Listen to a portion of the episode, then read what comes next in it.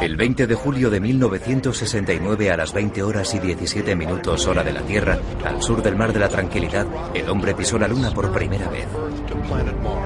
40 años después, una aventura aún más grande ya está en marcha. El futuro de la humanidad es un viaje sin retorno. ¿Cuándo iremos? ¿Cómo llegaremos? ¿Quiénes serán los elegidos? ¿Cómo atravesaremos su atmósfera? ¿Qué encontraremos en la superficie?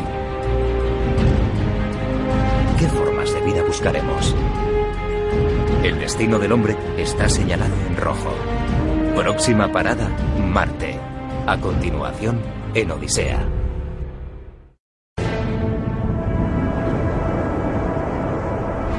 La primera misión tripulada que recorre el espacio interplanetario está a punto de alcanzar su destino. Marte.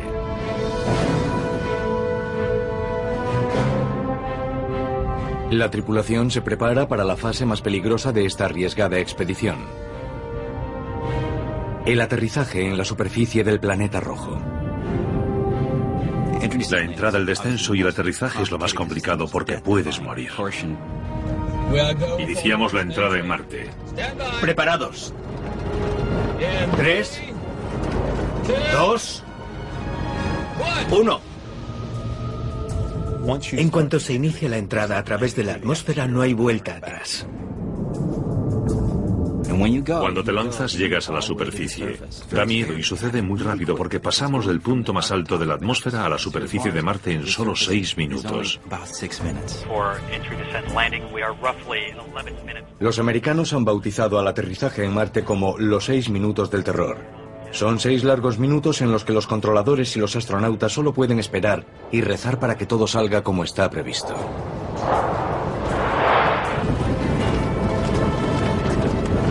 Listo el despliegue de paracaídas. Tres. Si estás en marcha y pierdes el escudo térmico, tienes un problema con él, se ha terminado la misión. Tiene que salir bien a la primera. Dos. Uno.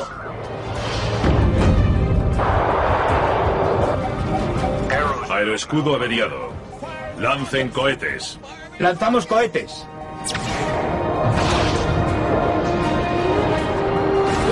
Hemos perdido el rumbo.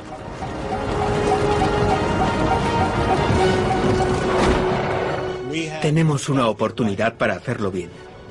Sus vidas dependen de nosotros.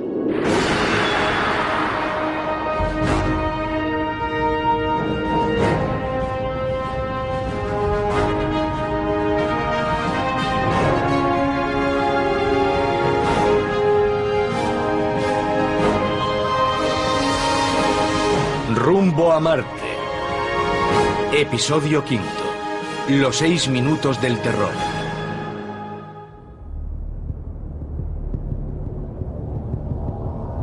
Aterrizar en Marte es un complejo proceso de tres fases. Entrada, descenso y aterrizaje. La primera fase comienza cuando la nave entra en la atmósfera marciana, a 125 kilómetros sobre la superficie, y dura unos dos minutos. La nave se dirige hacia la superficie a 16.000 kilómetros por hora, 20 veces la velocidad de un reactor jumbo.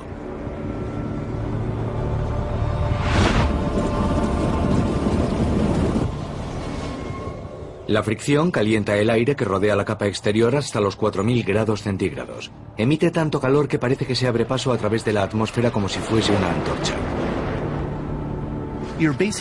En realidad se hace un agujero con fuego en el cielo de Marte.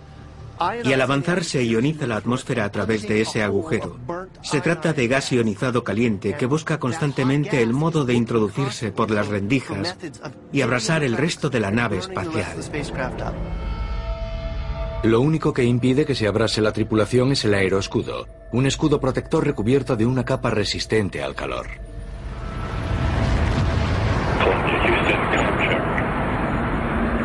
Columbia Houston, UHF Comcheck.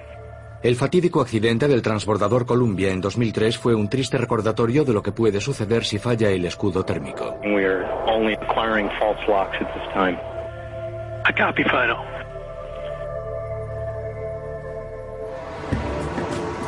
Desde ese día, los ingenieros de todo el mundo trabajan en nuevos tipos de protección para los tripulantes. Neil Chitwood es un experto en sistemas de entrada en la atmósfera del Centro de Investigación Langley que tiene la NASA en Virginia. Estoy delante del módulo de mando de la misión Apolo 12. Es una cápsula con un escudo térmico porque al entrar en la atmósfera a gran velocidad se genera mucho calor. Este escudo protector salvó las vidas de los tripulantes del Apolo cuando entró en la atmósfera terrestre, pero la marciana supone un desafío mucho mayor. Tiene lo peor de ambos mundos. Marte no tiene suficiente atmósfera como para aterrizar como lo hacemos en la Tierra, pero tiene demasiada para aterrizar como aterrizamos en la Luna.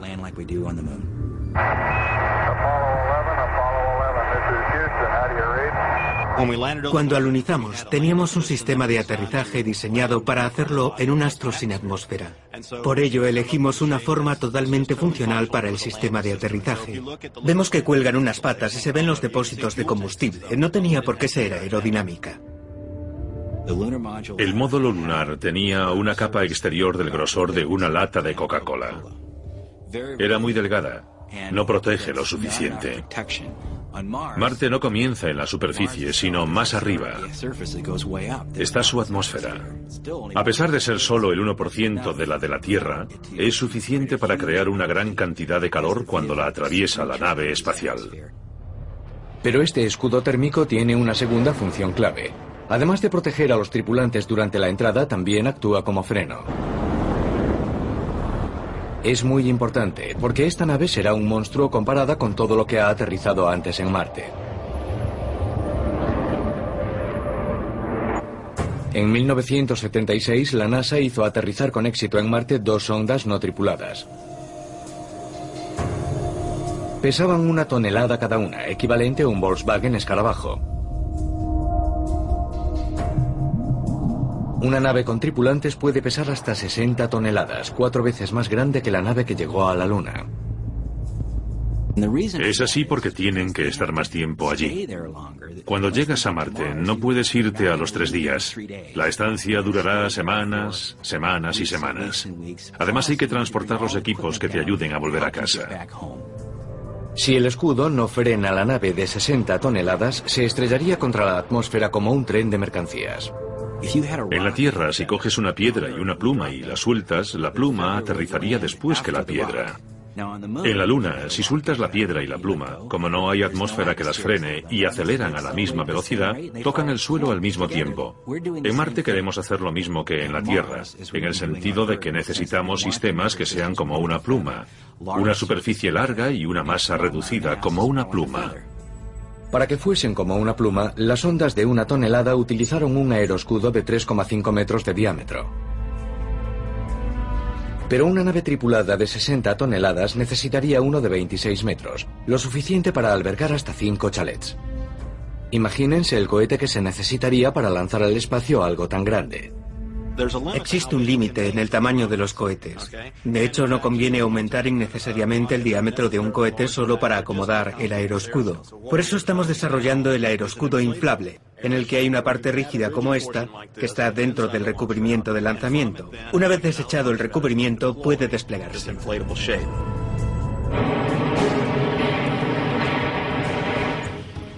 En Moscú, Valery Finchenko, especialista en protección térmica de la agencia aeroespacial Lavoskin, trabaja en la misma idea. El escudo térmico ruso es de una mezcla especial de polímeros, similar al material con el que se hacen las Zodiacs de la Marina, pero con una gran diferencia. Este dispositivo se ha diseñado para soportar temperaturas cuatro veces más altas que la de la lava a fin de proteger a la tripulación. Utilizamos una sustancia distinta para recubrir el material. Una sustancia que no arde. Se evapora desde la superficie. Al evaporarse absorbe el calor del ambiente y mantiene constante la temperatura.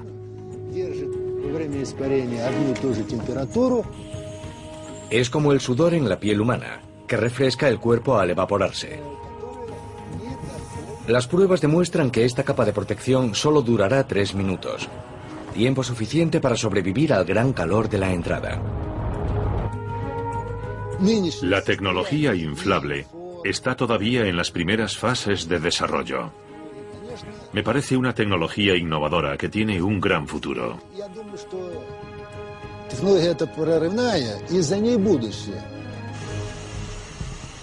No todos están de acuerdo.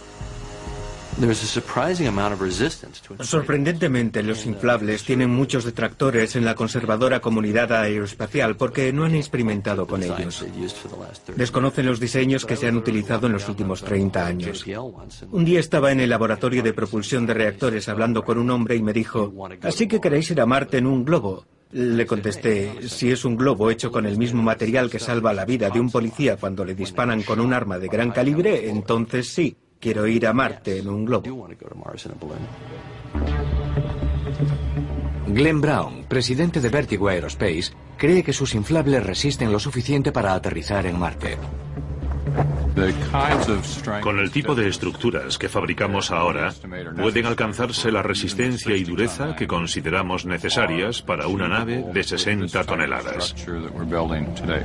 En un inflable, la resistencia va asociada a la presión. Si coges un colchón de aire y lo hinchas sin parar, crece y crece hasta que finalmente estalla.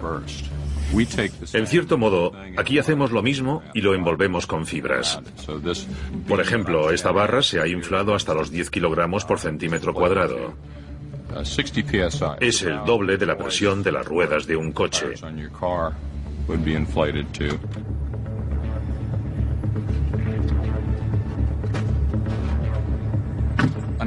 Además, lo bueno de este tipo de estructuras es que es difícil romperlas. Pueden diseñarse y las diseñamos para soportar sobrecargas. Y cuando se elimina la sobrecarga, recuperan la forma. En sentido estricto, es imposible romperlas. Es lo bastante fuerte y resistente al calor. Gracias a la tecnología de los inflables, la tripulación podrá resistir los dos primeros minutos de los seis minutos del terror. Cuando desaparezca el aeroscudo, seguirán recorriendo la atmósfera marciana seis veces más rápido que un coche de Fórmula 1. Será necesario activar los frenos. La gran amenaza es una que no se puede ver. La NASA los ha bautizado como los seis minutos del terror. De momento, la nave ha sobrevivido a las temperaturas extremas de la entrada y faltan cuatro minutos para el impacto. Dos. Uno. La tripulación, que viaja a más de 1800 kilómetros por hora, tiene que frenar la cápsula rápidamente. Pero la atmósfera marciana o su ausencia provoca varios y nuevos problemas. Durante la fase de descenso de las ondas no tripuladas, tradicionalmente los ingenieros han usado paracaídas para controlar la velocidad a medida que se acercan a la superficie del planeta. Cuando en la nave llevas tripulantes, comida, agua, equipamiento auxiliar para construir un espacio habitable, el vehículo se hace tan pesado que tenemos que fabricar paracaídas del tamaño del estadio Rose Bowl de Pasadena. Tienen un diámetro gigantesco, más grande que cualquier cosa construida jamás por el hombre. Marte tiene solo el 1% de la atmósfera terrestre.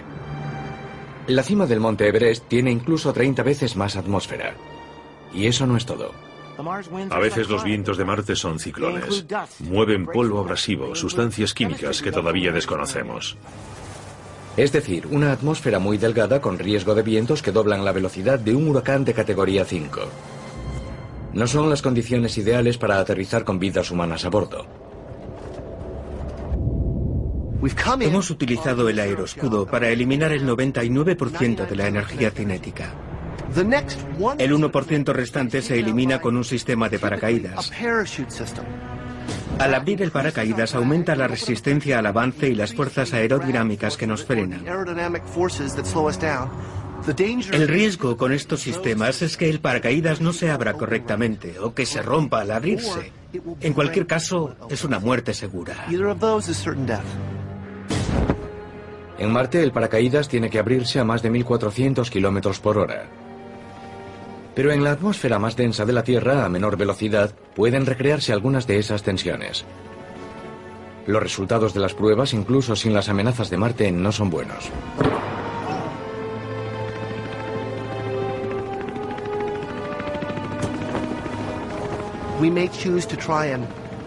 Podemos evitar ese problema renunciando al paracaídas en el descenso, utilizando directamente los motores del cohete y el sistema de propulsión.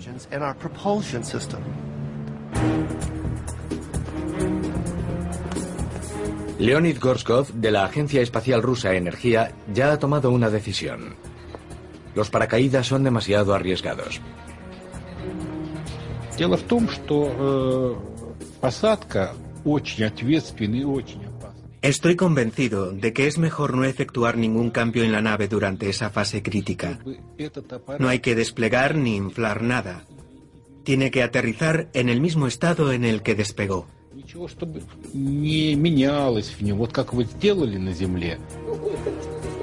Sin paracaídas que frenen la nave, la tripulación rusa tendrá que activar los motores de descenso mucho antes. Pero esa decisión tiene inconvenientes. Habría que transportar mucho más combustible para el motor de descenso. Para transportar más combustible habría que gastar mucha más energía en la Tierra para enviar la nave a Marte y lógicamente habría menos espacio a bordo para cargar instrumentos científicos. De hecho, ese combustible tendría que dejar uno o dos astronautas en la órbita de Marte. Rusia tiene motivos para ser cautelosa. Han fracasado en el 80% de sus misiones no tripuladas a Marte. Marte ha sido un planeta peligroso para el aterrizaje de vehículos espaciales robóticos. Todos hemos tenido fracasos. Los colegas europeos, rusos, americanos. En 1999 la NASA perdió dos sondas con destino a Marte. Una era la Polar Lander, la otra la Climate Observer. Debido a una confusión matemática entre dos equipos de ingenieros de la NASA, creyeron que la nave tomaría contacto con Marte a unos 130 kilómetros. En realidad tocó la superficie a unos 60 o 70 kilómetros, se incendió en la atmósfera y se estrelló contra el planeta. Hubo una confusión entre las distintas unidades de medida. No puede ser. Esta vez habrá vidas en juego. Un error puede ser fatal.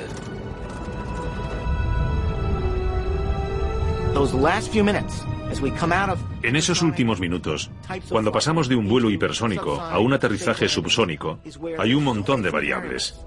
Es el último apretón de frenos que nos deja a salvo en el maravilloso paisaje de Marte. Por si hubiera pocas complicaciones, previamente se han enviado provisiones y una unidad hábitat. Si la nave no aterriza en el lugar exacto, la tripulación se habrá perdido. El polvo impide que busquemos un lugar de aterrizaje. Cuando llegas, tienes que caer en esa elipse de aterrizaje. Y si ya hay material en la superficie de Marte, tienes que aterrizar cerca. Si no aterrizas cerca, no vuelves a casa. Aterrizar en Marte es un complejo proceso de tres fases. Hasta ahora, los astronautas han sobrevivido al calor abrasador de la entrada y han controlado la nave en medio de un viento asesino. Solo disponen de 90 segundos para buscar un lugar seguro en el que aterrizar. Conecta los cohetes. Cohetes conectados. Pero ¿dónde está exactamente? En agosto de 2005, la NASA lanzó la Mars Reconnaissance Orbiter. Su misión en parte es tomar fotografías de alta resolución del planeta, que ayudarán a localizar lugares de aterrizaje para las futuras misiones a Marte. La Orbiter nos dará una visión de Marte que ayudará a encontrar lugares seguros, a conocer la química de esos lugares que debemos visitar. No queremos acabar en un vertedero tóxico de Marte. Queremos ir a lugares que sean interesantes para la ocupación humana, la exploración, el conocimiento. La Orbiter será nuestro nuevo ojo en el cielo de Marte. Ruslan Kuzmin es un cartógrafo planetario que colaboró con la NASA en la búsqueda de lugares de aterrizaje para las misiones de los vehículos Spirit y Opportunity.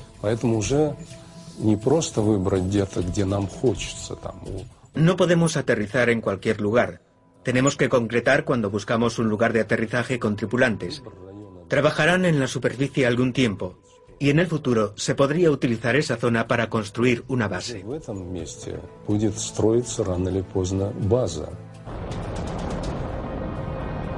Además de aterrizar cerca de las provisiones, la prioridad de una misión tripulada es posarse en un lugar en el que haya habido agua.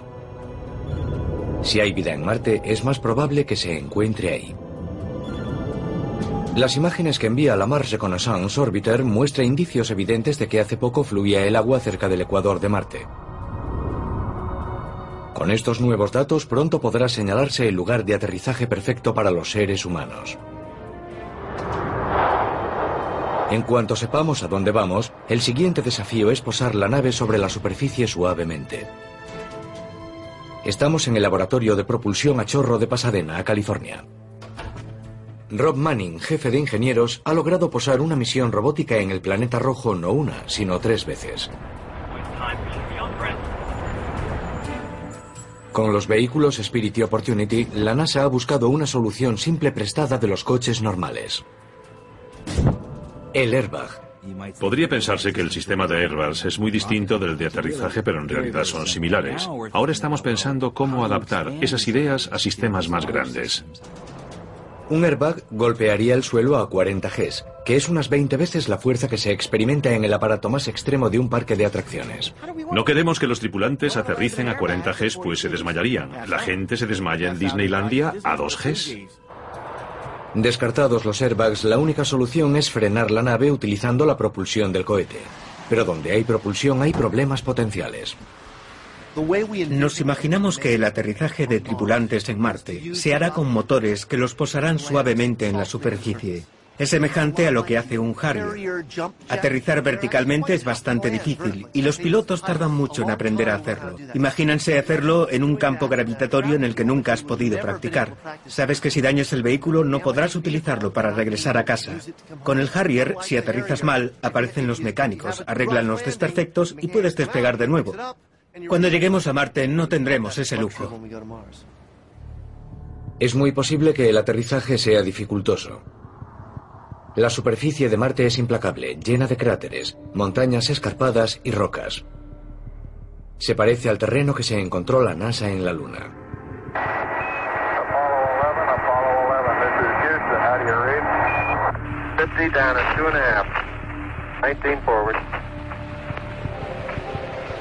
Altitude, velocity light, three and a half down, 220 feet.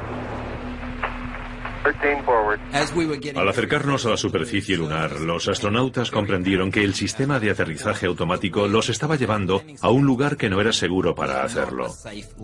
Estaba lleno de rocas que eran más grandes que el mismo módulo lunar.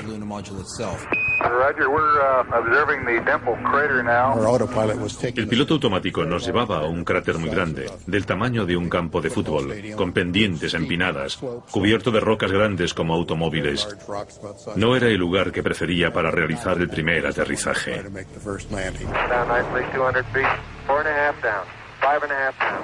Neil Armstrong no tuvo más remedio que desconectar el sistema y pasar a control manual.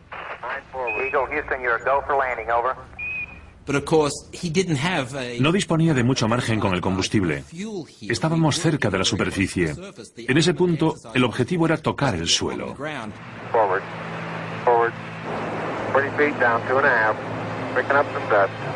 Durante los 30 siguientes estuvieron en peligro la misión y la vida de los astronautas. Okay, engine stop. APA at a descent. We copy you down, Eagle. Listen, Tranquility Base here. The Eagle has landed. Roger, Twin. Tranquility, we copy you on the ground. You got a bunch of guys about to turn blue. We're breathing again. Thanks a lot.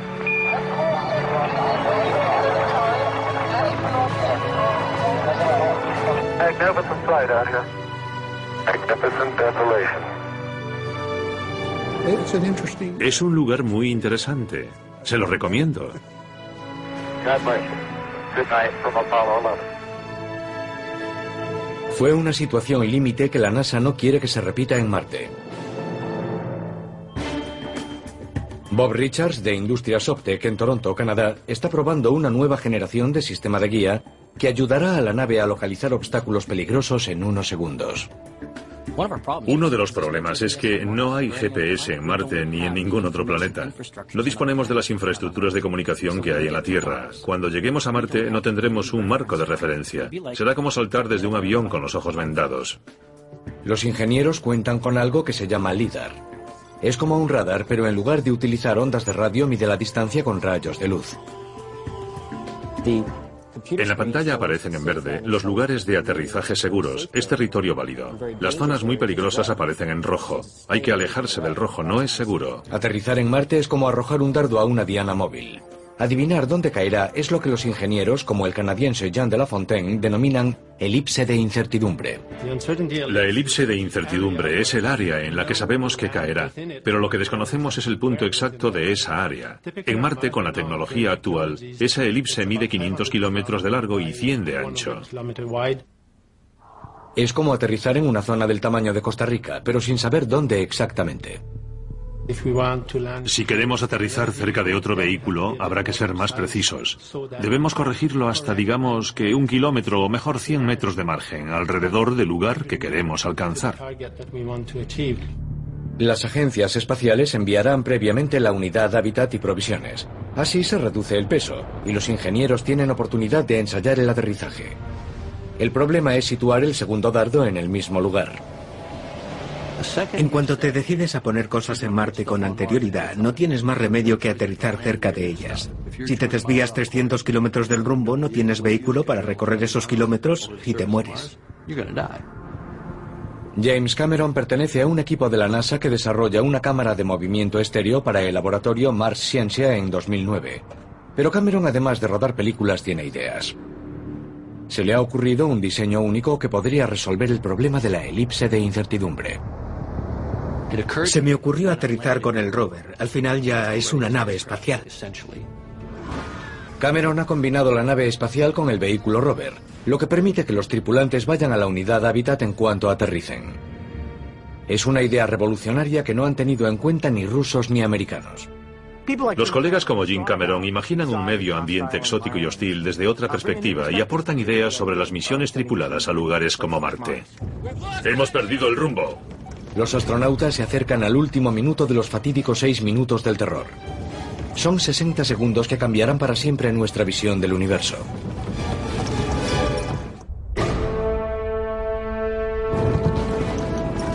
A la primera misión tripulada a Marte le faltan 60 segundos para aterrizar en el planeta rojo. Nos enfrentamos a desafíos enormes. ¿Será un paseo militar? ¿Será fácil? No. Pero están muy preparados para superar las adversidades que encontrarán. Es el momento para el que se han entrenado. Tiene que funcionar todo a la primera. No hemos localizado un lugar de aterrizaje. No habrá segundas oportunidades. No se perdonan los fallos.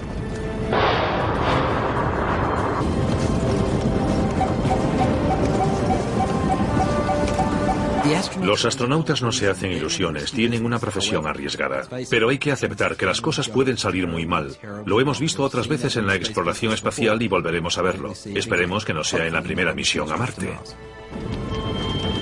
Sistema de apoyo.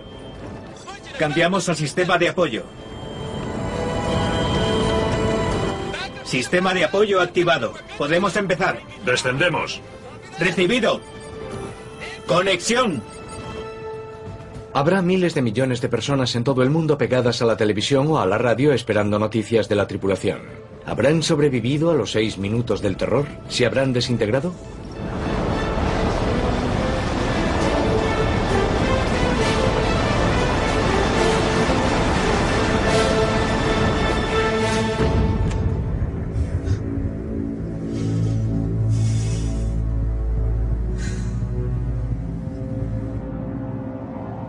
Ya están viajando las señales con noticias de lo sucedido y tardarán 11 minutos y medio en llegar a la Tierra. Aquí no sabremos hasta 11 minutos después cómo han ido las cosas. Así que están solos.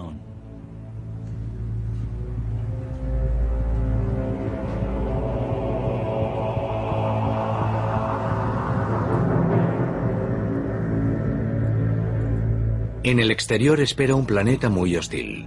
Un planeta que no está hecho para que vivan los seres humanos. Sin la protección adecuada, morirán.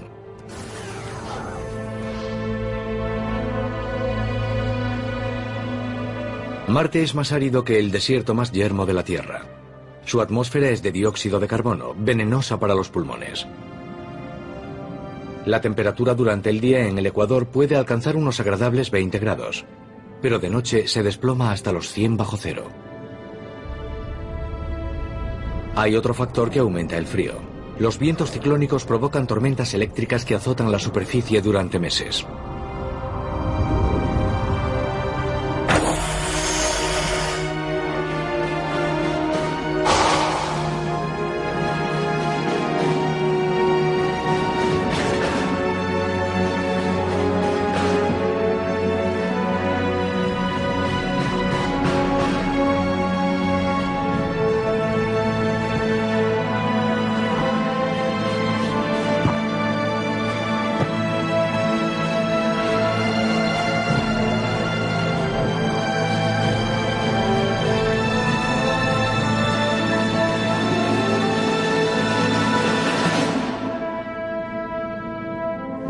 Llegada a Marte habremos trazado esa línea, habremos conectado los puntos, habremos cambiado nuestro modo de ser.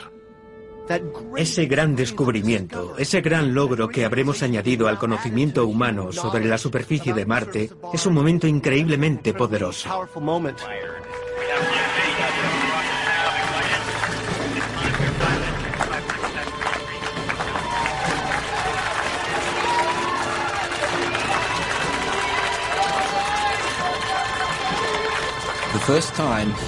La primera vez que el ser humano pise el planeta rojo será algo gigantesco, emocionante. Será el gran momento de la historia en el que la humanidad se traslade a otro planeta. Solo hay una oportunidad de dar ese primer paso. Fuimos a la Luna, estuvimos allí, pero vamos a pisar Marte y será algo muy especial.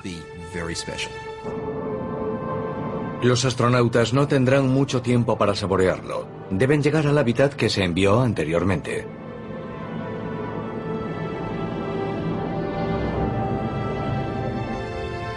Esta nave de 40 toneladas será el hogar de la tripulación durante los próximos 18 meses.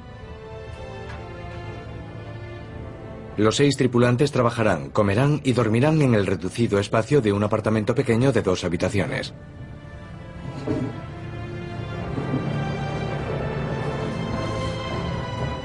Pero no han venido a Marte por el alojamiento, sino a buscar indicios de vida.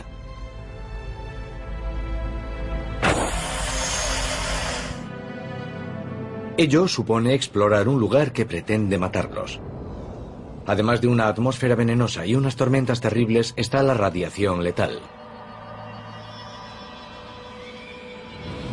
En las tormentas solares, el Sol envía ondas que alcanzan Marte en menos de 20 minutos. La radiación es tan intensa que atraviesa un traje espacial o las paredes de una unidad hábitat como las balas atraviesan un papel. Causa daños gravísimos en las capas superficiales de la piel. Y si se prolonga la exposición, aumenta la penetración hasta los órganos más sensibles del cuerpo.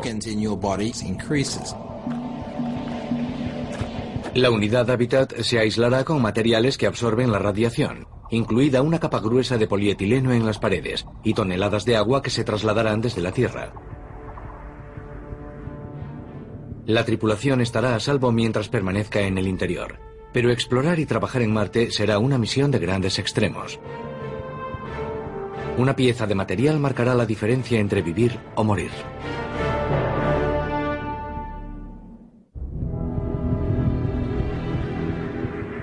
Los astronautas se enfrentarán a la muerte cada vez que salgan del módulo.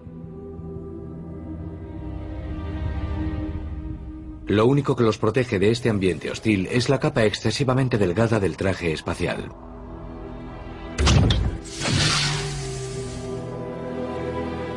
Desde el Apolo nadie ha trabajado en un traje espacial de paseo, pero ya hay ingenieros espaciales que han recogido el guante. Joe Cosmo, uno de los diseñadores de trajes espaciales más experimentados de la NASA, realiza una vez al año una prueba de campo en el cráter Meteoro de Arizona.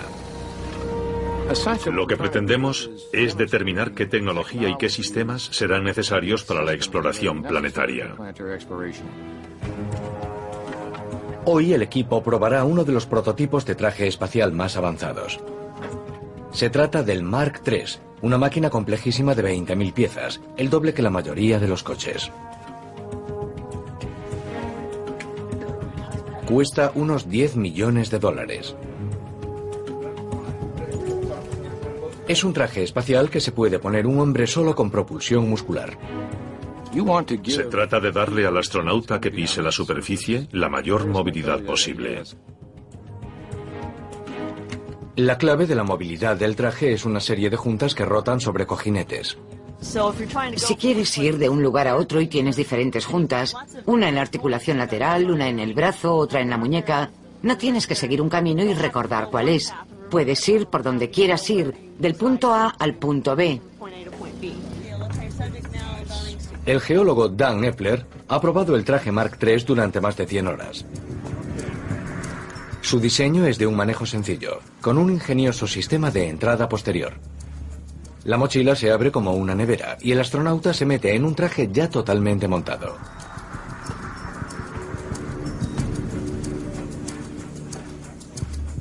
Tiene que estar perfectamente sellado y presurizado. Se crea una capa de atmósfera artificial alrededor del astronauta. También se requiere una piel dura. En el medio ambiente de Marte, si hay una rotura, el aire de dentro sale absorbido con tal violencia que al astronauta le estallarían los pulmones como si fuesen globos.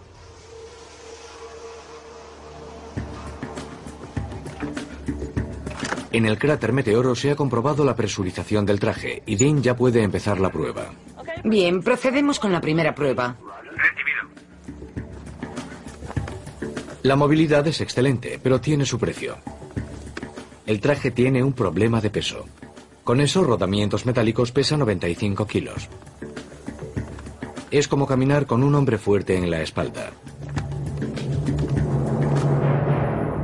En Marte, gracias a la gravedad, el traje pesará como uno de 35 kilos. Sigue siendo demasiado para que un astronauta lo lleve todo el día. He encontrado un buen lugar. Joe Cosmo y su equipo tendrán que reducir a la mitad el peso del traje. Es una misión difícil. No podemos. No podemos avanzar más. Por culpa del peso, en el laboratorio ILC Dover de Delaware, los ingenieros están experimentando con fibras más ligeras y resistentes que puedan soportar las condiciones extremas de Marte. Este laboratorio es una sala de torturas en la que se buscan los límites de los materiales y ensamblajes de los trajes espaciales. El Superfabric se compone de materiales basados en una resina hecha de pequeñas corazas blindadas que permiten que el material sea flexible localmente, aunque globalmente sea rígido y protector. He metido una lija muy gruesa. Vamos a ver lo que pasa. El Superfabric es 14 veces más resistente al corte que la piel de densidad media. Se trata de uno de los materiales flexibles más duros del mundo. Es resistente para Marte, pero el ingeniero Keith Splawn se pregunta si los delgados guantes del Superfabric son lo bastante calientes. La temperatura más baja jamás registrada en la Tierra es de menos 87 grados centígrados. Eso en Marte sería un frío normal. Manejar una roca o una herramienta metálica podría causar una congelación grave. Keith pondrá a prueba su guante recién diseñado agarrando una barra de aluminio congelada a menos 115 grados. Para superar la prueba, los nuevos guantes tendrán que proteger la mano de Keith de ese intenso frío durante al menos 30 segundos. Hoy encaja perfectamente. Tocar el aluminio con las manos desnudas causaría en la piel los mismos daños que sumergirlas en agua hirviendo.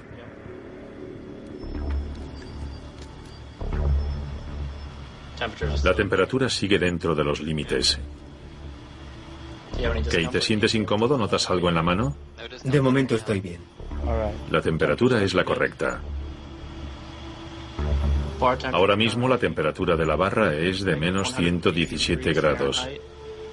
¿Estás bien? Estupendamente. Las yemas de los dedos están bien. Uno de ellos está a 56 grados. 50 grados. Separa la mano. Bien hecho. La prueba demuestra que los delgados guantes del Superfabric calientan tanto como los antiguos diseños más aparatosos. De vuelta en el cráter Meteoro se realiza otra prueba con el traje espacial Mark III.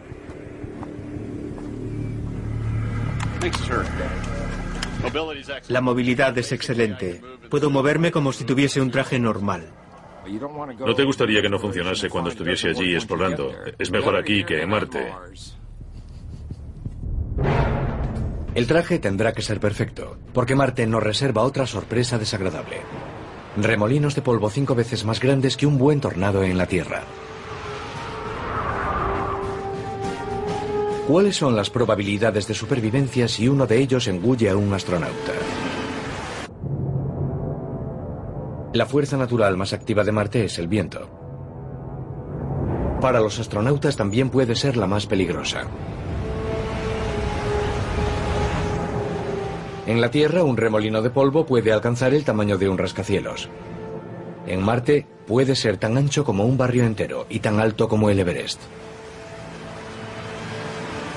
Pero no es el tamaño lo que los hace peligrosos. Lo que hace daño es lo que no se puede ver.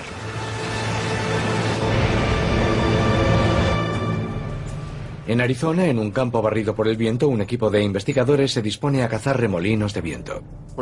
Queremos descubrir qué son estos remolinos de viento y de qué están hechos. La idea es estudiar los remolinos que conocemos y prepararnos para los gigantescos de Marte.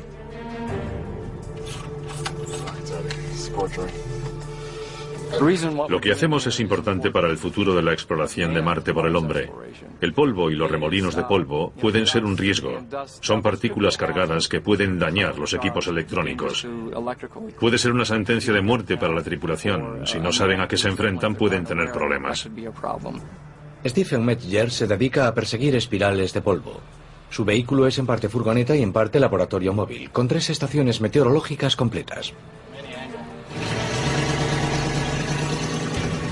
Mi furgoneta cazadora de remolinos de polvo, Dasher, va detrás de las espirales, porque no acuden ellas a nosotros, y desde el suelo trata de averiguar la velocidad y dirección del viento, la humedad, la temperatura, la presión. Se une otro equipo a la cacería para estudiar el mismo fenómeno desde otro ángulo. Utilizan un poderoso sistema LIDAR que dispara 20 millones de flashes de luz láser por segundo. Puede detectar la posición y la velocidad de las espirales de polvo a 7 kilómetros de distancia. Ambos equipos tienen como objetivo el mismo remolino, pero nadie sabe dónde surgirá el próximo. ¿ves el granero rojo de la izquierda? Se trata de un remolino de polvo de primera. Ahí está el monstruo que quiero atrapar. Sí, sí, sí.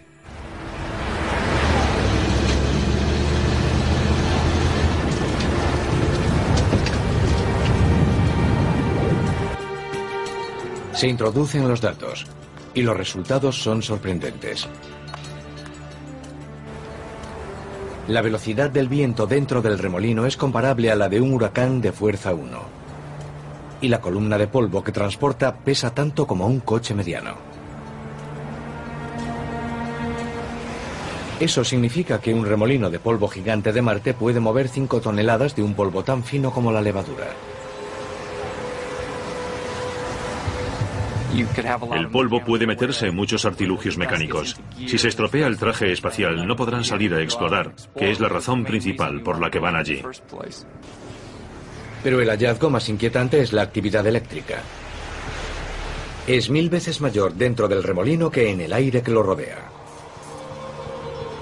Las partículas de polvo que giran se rozan entre sí, lo que transforma el remolino en un generador que produce suficiente electricidad estática para destruir 10 veces la mayoría de los circuitos integrados.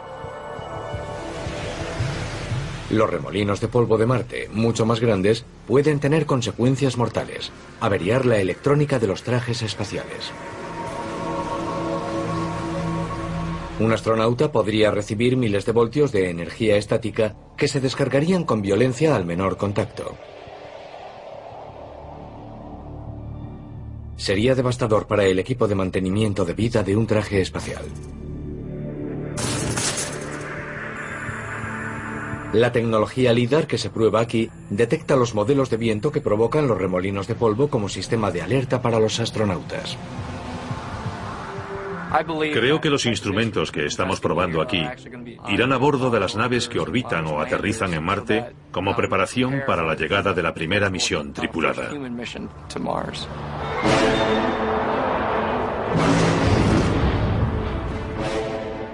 Desde el terrorífico aterrizaje, la tripulación ha tenido que enfrentarse a un planeta hostil y llevar al límite el equipo de mantenimiento de vida.